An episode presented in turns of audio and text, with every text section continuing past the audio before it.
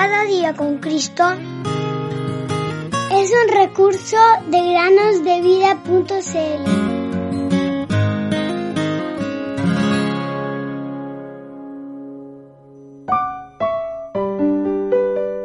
Gustad y ved que es bueno Jehová, dichoso es el hombre que confía en él.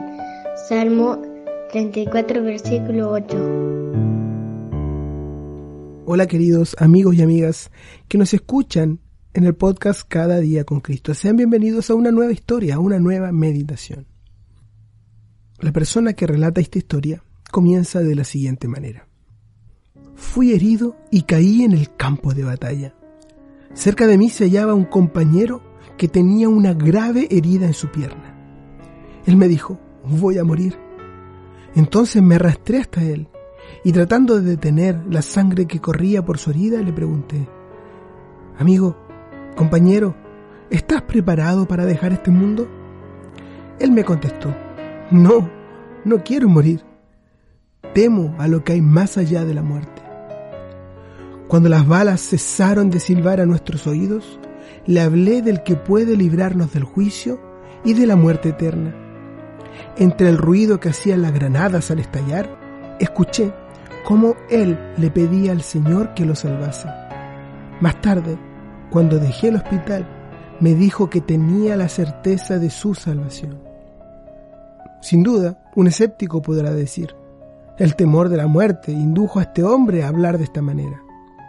Bueno, pero la historia no acaba acá. Él no murió en ese momento. Se le dio de hecho un lugar en una de las ambulancias. Y la conducta posterior reveló cómo Dios hizo de él una nueva criatura en Jesucristo. Más tarde, volvió al frente de batalla, donde finalmente murió. Sin embargo, no lo hizo sin antes haber sido de ayuda en mi trabajo. Y sé que lo encontraré en el cielo, porque todo aquel que invocar el nombre del Señor será salvo. Romanos 10:13. En verdad les digo, el que oye mi palabra y cree al que me envió, tiene vida eterna, y no viene a condenación sino que ha pasado de muerte a vida. Juan 5, 24. Querido amigo o amiga que nos escuchas, al oír esta historia, ¿puedes decir que tienes también la certeza de tu salvación?